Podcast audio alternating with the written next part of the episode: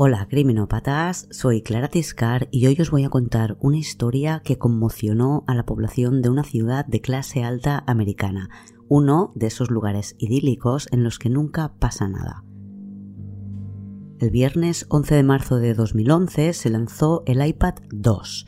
Empezó a venderse a las 5 de la tarde en tiendas de Estados Unidos y online para el resto del mundo. Las primeras unidades que llegaron a las tiendas se agotaron en pocas horas. Las colas de gente esperando fuera de la tienda se repitieron en muchos lugares durante la noche el viernes, esperando a la nueva remesa que tenía que llegar el sábado. En Bethesda, Maryland, se han quedado sin su dispositivo las últimas 400 personas de la cola. En la tienda, una vez ha cerrado al público, los trabajadores lo preparan todo para la apertura del día siguiente. Pasadas las 10 de la noche, Yana, una de las trabajadoras del Apple Store de Bethesda, oye gritos y chillidos que no sabe de dónde vienen. Va hacia el final de la tienda, donde hay unas escaleras que van al piso superior en el que trabajan los técnicos, y en esa zona se oyen los gritos más fuertes y parece que empeoran. Gemidos, chillidos, gruñidos. Alguien está arrastrando algo, parece un mueble. Yana se lo dice a Ricardo, uno de los chicos encargados de la seguridad, y Ricardo sube a la segunda planta mientras Yana espera al pie de las escaleras. Pero en la sala de técnicos todo está correcto, nadie grita ni arrastra nada. Los dos escuchan atentamente y les parece que viene de la tienda de al lado. Ambos oyen una voz de mujer que entre sollozos y jadeos dice Háblame, no lo hagas, ¿qué está pasando? Ricardo no oye, pero Yana escucha otra voz que dice Dios, ayúdame, por favor, ayúdame. Ricardo piensa qué hacer. Se aleja de la pared, regresa cada un momento, da unos golpes y dice en voz muy, alta, ¿qué está pasando? Y Ana le dice que quizás debería llamar a la policía. Y Ricardo le dice, haz lo que te parezca. Él añade que le ha parecido que era algo personal, que quizás alguien había recibido malas noticias y habían montado un drama y la otra persona quería saber qué pasaba. No avisan a la policía mientras al otro lado de la pared se acaban los gritos. El horror lo descubrirán al día siguiente. Esta es la historia del asesinato en Lululemon y esto es criminopatía.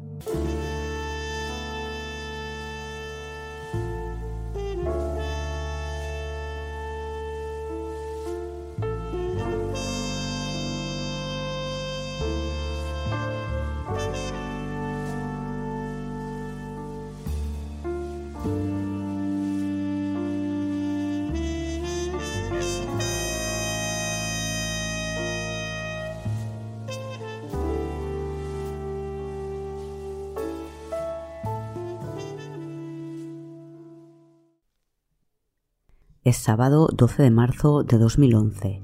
Estamos en Bethesda, Maryland.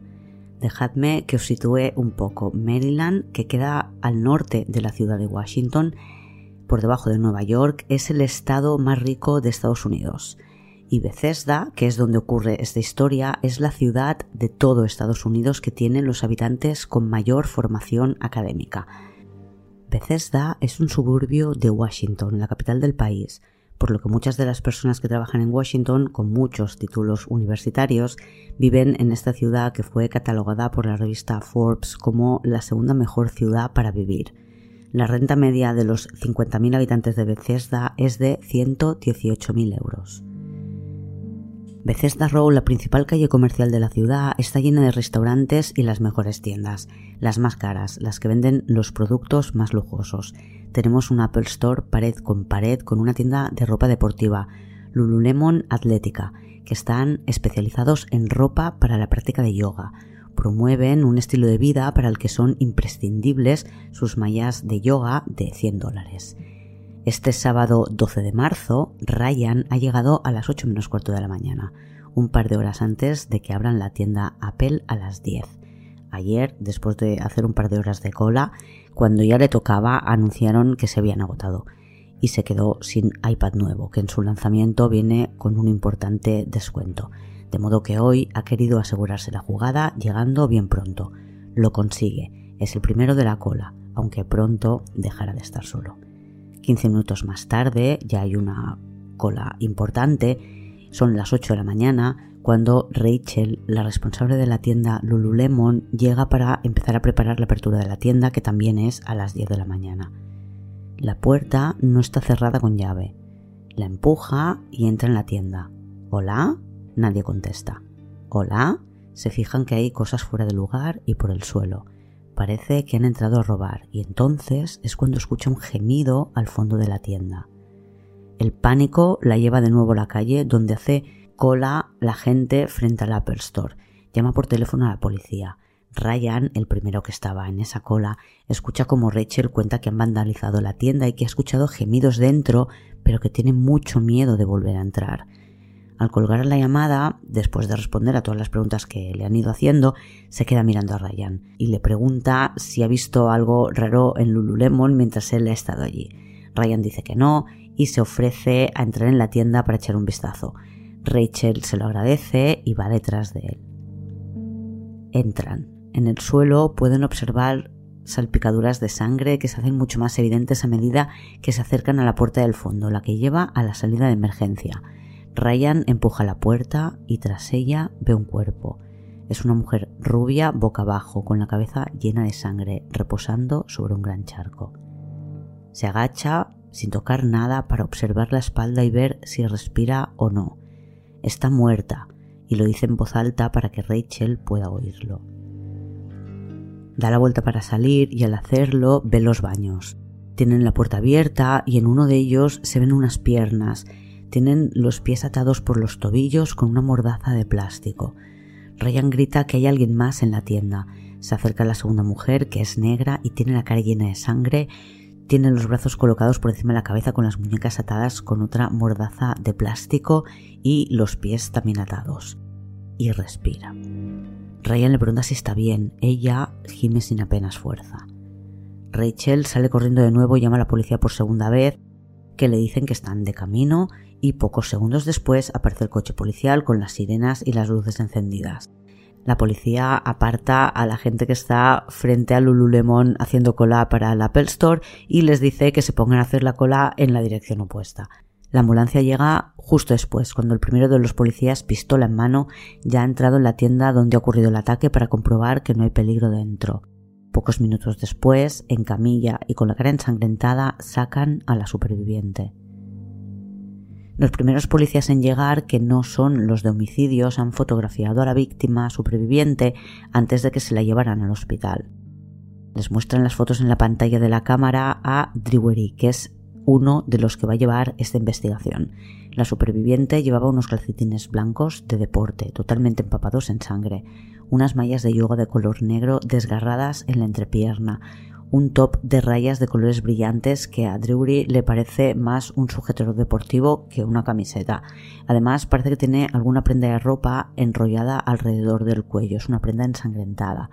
Drury, que como la superviviente también es negro, observa las fotos con atención y ve que junto a la chica hay una piedra de color blanco sobre un charquito de sangre. Después de ver las fotos de la superviviente, le muestran las fotos de la víctima que todavía está en la tienda. Antes de ir a verla, habla con Rachel, la encargada, que es quien ha ido a abrir la tienda y se ha encontrado con todo esto. Drury le pregunta quién se encargó de hacer el cierre por la noche, porque probablemente son las víctimas que hay dentro. Rachel confirma que ayer cerraron la tienda Jaina Murray, de 30 años, que trabajaba de supervisora, y Brittany Norwood, de 28, que era dependienta. Brittany es la que ha sido trasladada al hospital.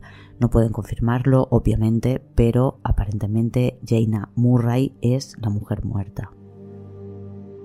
Rachel sabe que cerraron la tienda a las 9 y que se fueron a las 9.45. Sobre las 10 habló con Jaina para ver cómo había ido el cierre. Por lo visto, después de cerrar y marcharse, Brittany se dio cuenta de que se había dejado la cartera en la que tenía su tarjeta del metro y no podía marcharse a casa sin dinero o sin poder coger el metro. Como no tenía el teléfono de Jaina, Brittany llamó a otra compañera de trabajo. Eh, trabajaba en Lululemon solo desde hacía un mes y medio y había coincidido muy pocas veces en sus turnos con Jaina. Rachel cuenta a los policías que en esta tienda de Bethesda trabajan 22 personas. por lo que le han contado a Rachel, Brittany consigue el teléfono de Jane a través de una compañera y la llama para comentarle que se ha dejado la cartera en la tienda y que necesita volver ahí. De modo que la policía ya sabe por qué, después de cerrar la tienda, volvieron ambas.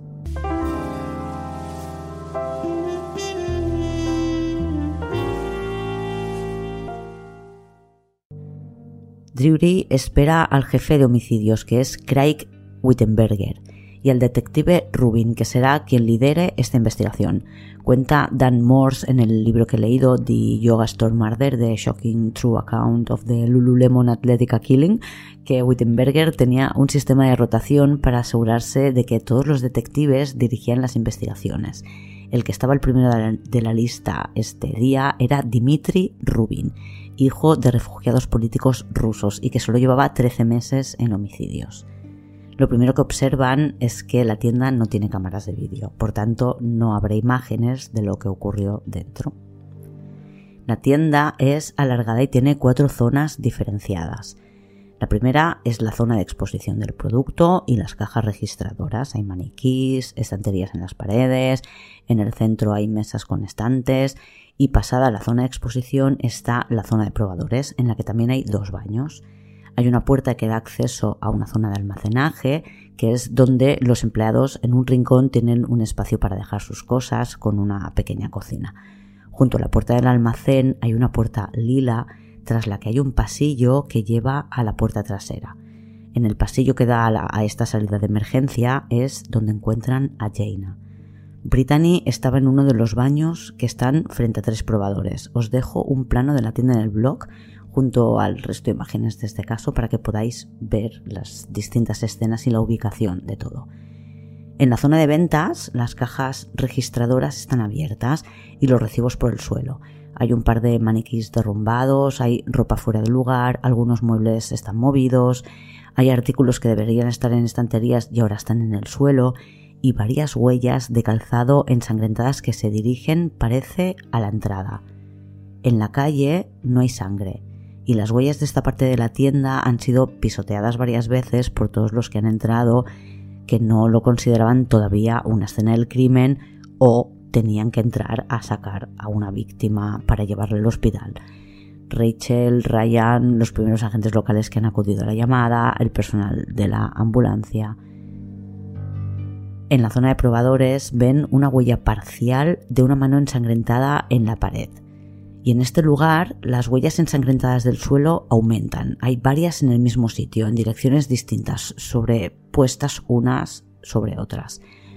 Pero todas, a primera vista, parecen del mismo par de zapatos.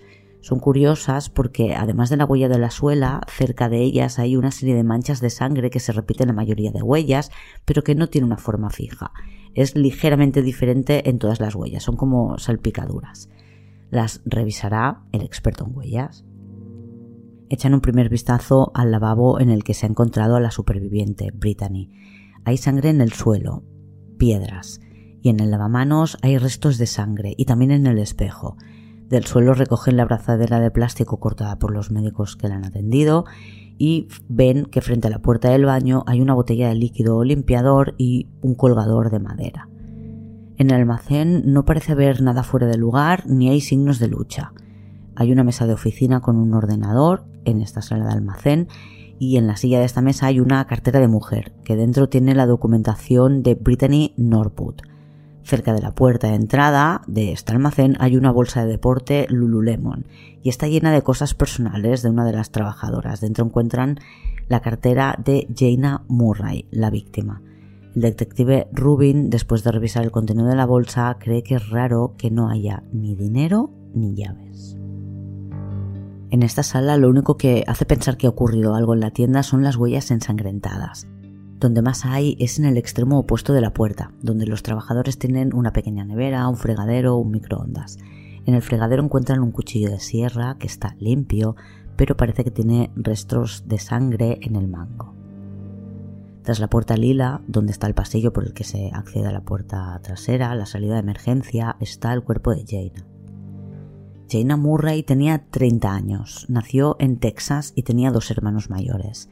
Tenía un título universitario otorgado por la Universidad George Washington y estudió marketing y comercio internacional durante dos años en la St. Louis University en Madrid, que es una universidad americana.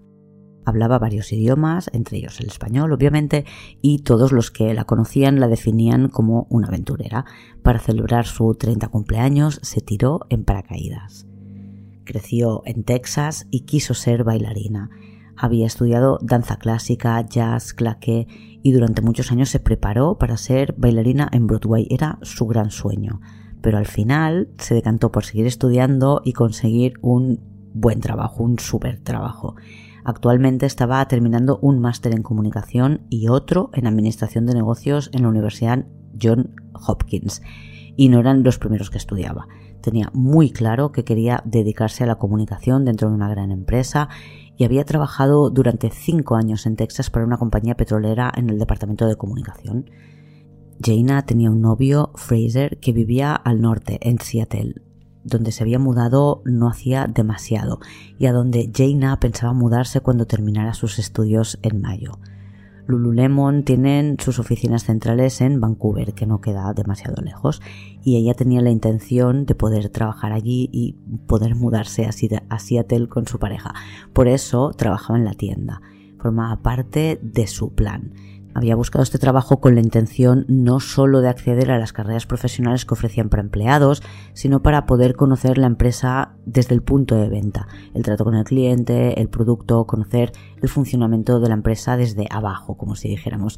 De hecho, había enviado ya la solicitud para una vacante en el departamento de comunicación en la central de Vancouver, para el que casualmente se presentaba también otra de las supervisoras de la tienda. Jaina, a quien definían como una luchadora, lo demostró enfrentándose a su agresor hasta el final. La autopsia revelará que la herida que la mata es la última que le infligen y tiene decenas, cientos. No tiene ninguna postmortem. Su cuerpo está boca abajo detrás de una puerta. Aparte de toda la sangre de debajo del cuerpo de la víctima, en el pasillo hay muchas huellas de pisadas. Parece que alguien ha recorrido varias veces el espacio entre las dos puertas, la que conecta con la tienda y la que da a la calle.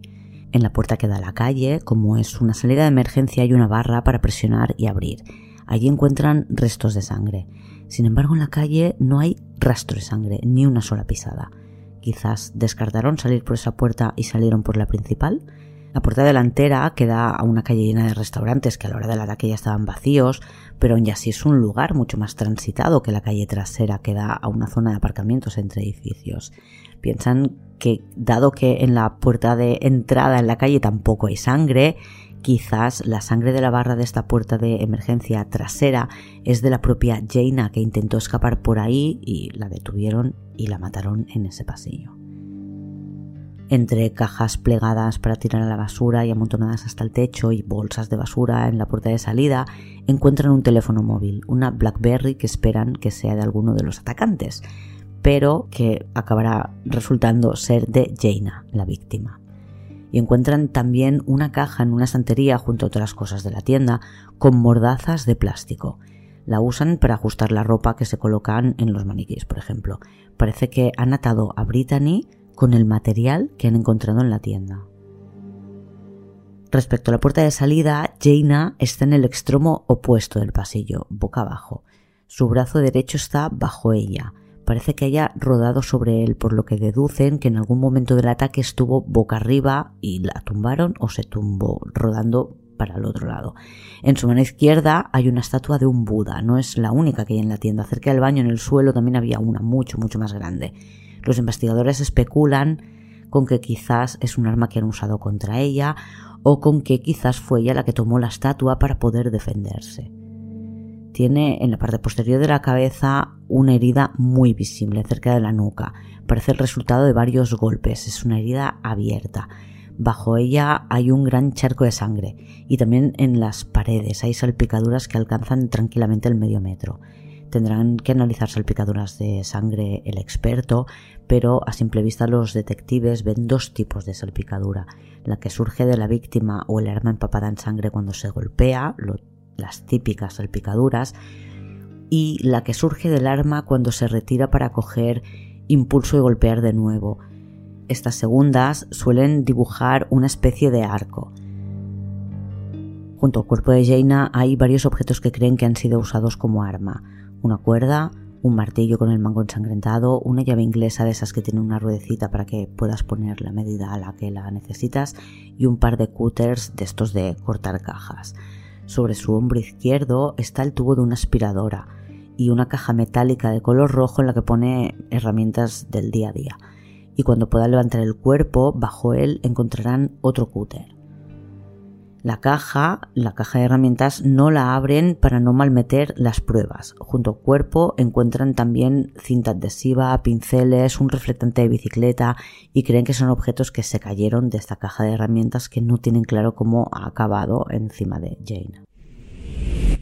En el hospital, Brittany se recupera del ataque. Tiene una herida en la frente que es la que ha producido toda la sangre que le cubría la cara y no tiene heridas mucho más graves. Sus ropas estaban desgarradas y cortadas, en la espalda tenía clavados trozos de cristal, llega al hospital sin camiseta porque sus agresores se la quitaron y la enrollaron alrededor del cuello para intentar ahogarla. Pero aparte de la herida en la frente y los cristales de la espalda, tiene algunos golpes, cortes en el pecho, la espalda y el abdomen y un corte, el único que es profundo, entre el pulgar y el índice. Una mujer, la detective Diana Mackey, interroga a Brittany, que lo primero que hace es preguntar por su compañera. Nadie le ha dicho cómo está y Mackey no se lo dice tampoco. Pone como excusa que no ha estado en la escena y que no sabe nada, que solo la han enviado allí para hablar con ella. Brittany no tiene ganas de hablar, parece que no sabe por dónde empezar a contar la historia.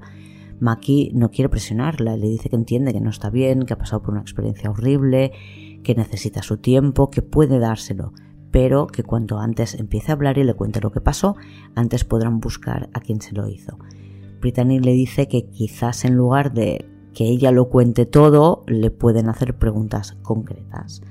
Así que, en definitiva, respondiendo preguntas, lo que sacan es que Jaina y Brittany fueron las dos únicas trabajadoras que se quedaron hasta el cierre de la tienda a las 9 Probablemente Brittany recogía y Jaina era la que se encargaba de cuadrar la caja con las ventas del día y se marcharon a las 9.45 cuando estuvo todo el trabajo hecho. Se despidieron en la puerta de la tienda, Brittany se marchó andando hacia donde estaba el metro para regresar a Washington, que es donde vive, y Jaina se fue en dirección contraria donde tenía el coche aparcado. Antes de llegar al metro, Brittany se dio cuenta de que se había dejado la cartera en la tienda y sin ella no podía entrar en el metro y no tenía llaves de la tienda para abrir y buscarla. Solo la responsable Rachel o las supervisoras las tienen y tenía que ponerse en contacto con Jaina para pedirle que volviera a abrirle la puerta para recuperar su cartera y poder marcharse a casa. Brittany llama a una de las compañeras de trabajo de la que sí tiene el teléfono y le pide el número de Jaina. Explica que Jaina no le puso ningún problema para regresar a la tienda, de hecho le dijo que había llegado al coche y se había dado cuenta de que se había olvidado su portátil en la tienda, por lo que regresar le parecía más que bien. Se encontraron en la puerta de la tienda, Jaina abrió la puerta, desactivó la alarma y ambas entraron sin encender las luces ni cerrar con la llave la puerta por la que habían entrado. Buscaron la cartera de Brittany sin encontrarla y parece que Jaina le ofreció su tarjeta de metro para que pudiera volver a casa y se dirigieron a la salida. Y allí se encontraron con dos hombres vestidos de negro con guantes, pasamontañas y encapuchados. Las atacan por detrás sin que las vean antes. Brittany dice que los pasamontañas tenían solo un corte pequeño en la zona de los ojos. No sabe precisar el color de piel de sus atacantes. Explica que uno de ellos, que medía algo más de metro ochenta, agarró a Jaina del pelo y se la llevó arrastrándola. El otro hombre, que era un poco más bajo, como metro sesenta, tiró a Brittany al suelo. Después la, la, hizo levantar y la llevó hasta la zona de cajas donde hizo que las abriera todas, preguntando dónde estaba el dinero. Después se la llevó a rastras al baño, donde la ató con las mordazas de plástico y la violó. Brittany cuenta que para violarla usó también un colgador de madera. Después o durante, no lo tiene claro, el hombre le dio un golpe en la cabeza con algo y no tiene claro qué pasó después. Y aunque no vio su color de piel y no está segura, cree que por las voces podrían ser jóvenes y blancos. Maki traslada su declaración al resto de equipo de investigación y les cuenta sus impresiones sobre Brittany. Dice que le ha parecido una testigo de la que se pueden fiar, que ha hecho un gran esfuerzo por contarlo, pero que no ha intentado rellenar huecos de aquello que no recuerda. Por tanto, lo que ha contado es lo que seguro que recuerda. Al mediodía, uno de los detectives busca en Apple Store testigos que pudieran estar en la tienda pasadas las 10 de la noche del día anterior y aunque fuera de la tienda hace horas que está la cinta amarilla de la policía que tiene escrito escena del crimen, este detective cuenta que hubo un incidente y que busca testigos que pudieran haber escuchado algo. La responsable de la tienda, Yana, es la que escuchó gritos la noche anterior. Dice que empezaron a las 10 y 11 y que está segura que eran voces de mujer, cree que de dos mujeres distintas. Una gritó, Háblame, no lo hagas, y la otra dijo, Para, oh Dios. Según Yana, las voces iban y venían. No cree que lo escuchara todo. Después de declarar, pregunta qué ha pasado y le dicen que mataron a alguien. Yana se echa a llorar.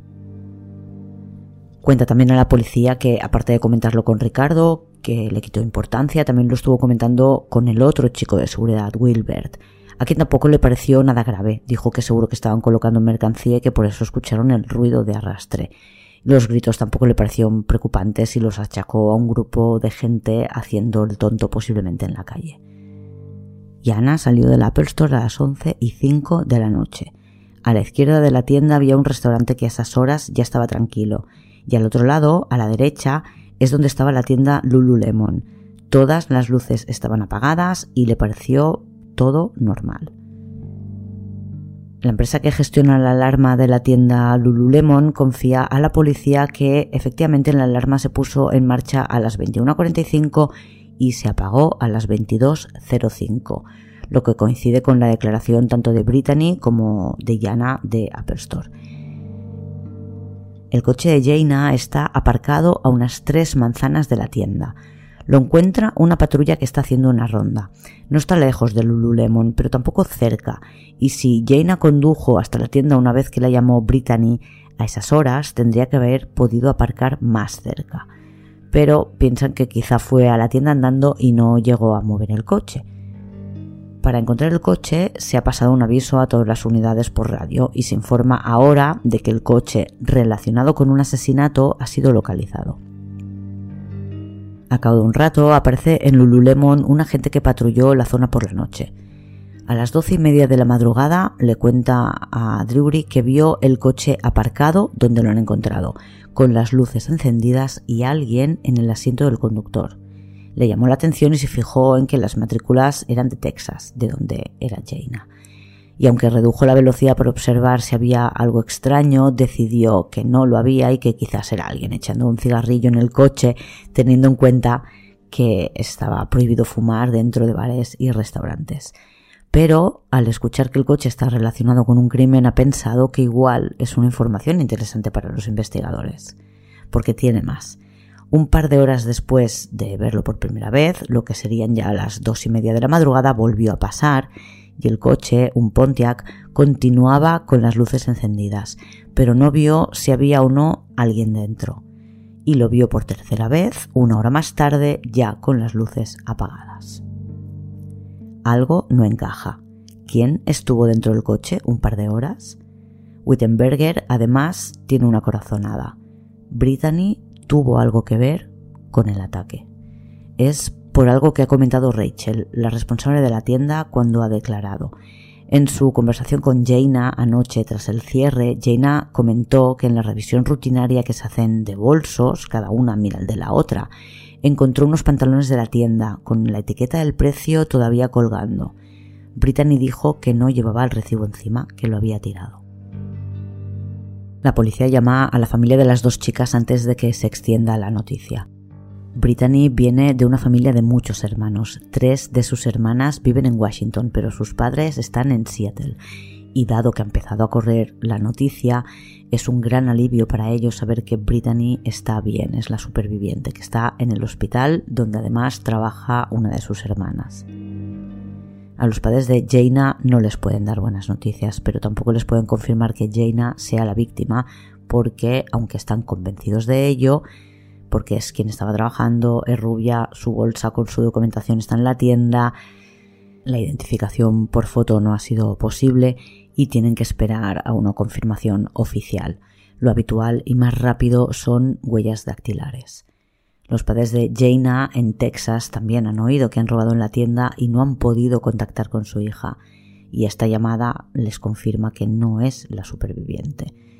Por la tarde, después de que llame el padre desde un teléfono que no tiene la policía en la lista y que llamen ellos de nuevo a la madre para confirmar si el que había llamado era el padre. Ella dice que sí, que el padre de Jane está a su lado y que es quien acaba de llamarles. La policía les confirma que la identificación ha sido positiva. Jaina Murray es la víctima mortal de este ataque. En los medios la noticia impacta mucho. Una chica muerta y otra violada en una tienda de lujo en una ciudad en la que todos sus habitantes tienen dinero y un muy buen trabajo. Además, ha ocurrido en la calle de mayor afluencia de gente, en una hora en la que todavía hay bastantes personas en la calle. Por la tarde llega el forense para hacerse cargo del cuerpo de Jaina, que no han podido mover hasta ahora. El resto de la tienda, mientras esperaban el forense, ha sido procesado. Han tomado fotos y han recogido muestras. Trasladan el cuerpo de Jaina fuera del pasillo estrecho en el que la han encontrado hacia la entrada de la tienda. La cristalera de entrada de la tienda hace horas que está cubierta para que no se vea lo que ocurre dentro. Los criminalistas recogen muestras y las pruebas del lugar donde han hallado muerta a Jaina, ahora que no está ella. Meten dentro de la caja de herramientas, que no tiene nada dentro, todos los objetos que les parece que han caído de ella y que están llenos de sangre, como todo. Dentro de la caja van los pinceles, el reflector de bicicleta, varios scooters, una barra de meter cuadrado que usan como soporte para los maniquís, que más o menos tiene 30 centímetros y una placa cuadrada en la base. Y lo meten todo en una bolsa de plástico para pruebas y lo etiquetan. Jaina parece que tiene algún cabello entre los dedos. Le ponen bolsas de papel marrón para preservar posibles evidencias y en su nuca observan lo que parecen un par de puñaladas y cuando le dan la vuelta porque la han trasladado tal como estaba, boca abajo, se dan cuenta de que tiene la cara destrozada, de que ha recibido muchos golpes. Deciden sacarla por la puerta trasera, aunque están mucho más cerca de la puerta principal, y querrían haber evitado pasar sobre las huellas del pasillo, pero han tomado fotos, muestras Van con sus calzados protegidos y creen que es mejor sacarla por la puerta de atrás para evitar que los periodistas que hace horas que se acumulan en la entrada tomen imágenes de ese momento para evitárselo a la familia de, de Jaina. Tienen los vídeos que les han facilitado en Apple Store, que sí tiene cámaras de seguridad, con los que podrán tener imágenes del aparcamiento que hay en la parte trasera del edificio. Rubin se ha llevado el DVD a casa cuando por fin, después de más de 12 horas analizando la escena del crimen, han salido de la tienda. Durante la primera hora de vídeo, de 10 a 11, no ve nada interesante, pero a esa hora aparecen en pantalla dos hombres que vienen de la izquierda del aparcamiento y van hacia la derecha. Uno de ellos mide 1,85 m y el otro es bastante más bajo, ambos vestidos de negro, incluso con lo que parecen gorros de lana y que pueden ser perfectamente pasamontañas enrollados hacia arriba. Rubin llama inmediatamente a su jefe, Wittenberger, que todavía está en la tienda y que se reúne con él en pocos minutos. Tienen que ser ellos, dice Rubin, seguro que les podemos localizar por el teléfono. Pediremos a las compañías que nos digan quién estaba anoche en esta zona. Wittenberger está de acuerdo en que parecen los hombres que buscan. Uno de ellos lleva una mochila y encajan perfectamente con la descripción que les proporcionó Brittany, quien, por otro lado, piensa Wittenberger, si hubiera estado metida en el ajo, no habría proporcionado información que pudiera identificar a los atacantes.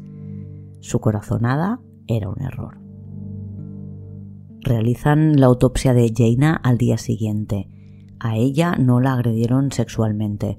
Después de cortarle el pelo y preservarlo para poder devolvérselo a la familia, la fe también la cabeza para poder observar las marcas en el cuero cabelludo que han dejado distintas armas al golpearla. Está claro que tiene golpes producidos por objetos diversos. Tiene cortes y abrasiones, pero también golpes que parecen producidos por un martillo que estaba junto a ella en la escena y otros golpes que se ve claramente que son producidos por una llave inglesa. Tiene la marca de la ruedecita esta que se utiliza para hacerla más grande o más pequeña. y hay otras heridas que tienen forma de L que no saben exactamente cómo se han producido. Tardarán semanas en averiguarlo. Es una de las cosas que más les va a costar pero son golpes producidos por esa barra de metal que han guardado dentro de la caja de herramientas antes. Los forenses probablemente no han tenido acceso a esa caja de herramientas de momento, no, han visto las fotos. Es cuando las ven, después de mirar muchas fotos de heridas de sus archivos para ver si encontraban alguna parecida que les indicara qué arma se había utilizado, que se dan cuenta de que es esa barra que siempre han tenido delante. Pero de momento no saben cómo se han producido. La mayor parte del daño sufrido por Jaina está en su cabeza. Tiene un golpe en la frente muy fuerte y otro en la parte trasera. Esta última herida de la parte trasera probablemente es producto de varios golpes en el mismo sitio. Tiene 13 fracturas en esa zona que han producido una rotura de una pieza del hueso que se ha caído y ha dejado el cerebro a la vista observan que el hueso de su cráneo es especialmente grueso, lo que explica que la herida de la frente, a pesar de lo fuerte que ha sido, no haya producido ninguna fractura. Pero lo que mata a Jaina es una cuchillada que le entra por la nuca, le rompe una vértebra en la espina dorsal y le alcanza el cerebro. Determinan que Jaina estuvo viva durante todo el ataque acaban contando 331 heridas distintas, 107 de ellas defensivas. Luchó tanto como pudo y la mató la última cuchillada en la nuca. No tiene heridas post-mortem. Han inventariado heridas producidas por mínimo cinco armas distintas: la llave inglesa, el martillo, una cuerda con la que parece que la han intentado estrangular y que ha dejado marcas en su cuello y en su barbilla, un cuchillo y las heridas producidas por un objeto que os he dicho que en estos momentos todavía no saben lo que es, pero es una barra cuadrada con una placa en la base, que es lo que les le produce las heridas en forma de L. Os dejo imágenes en el blog y el enlace en la descripción del episodio.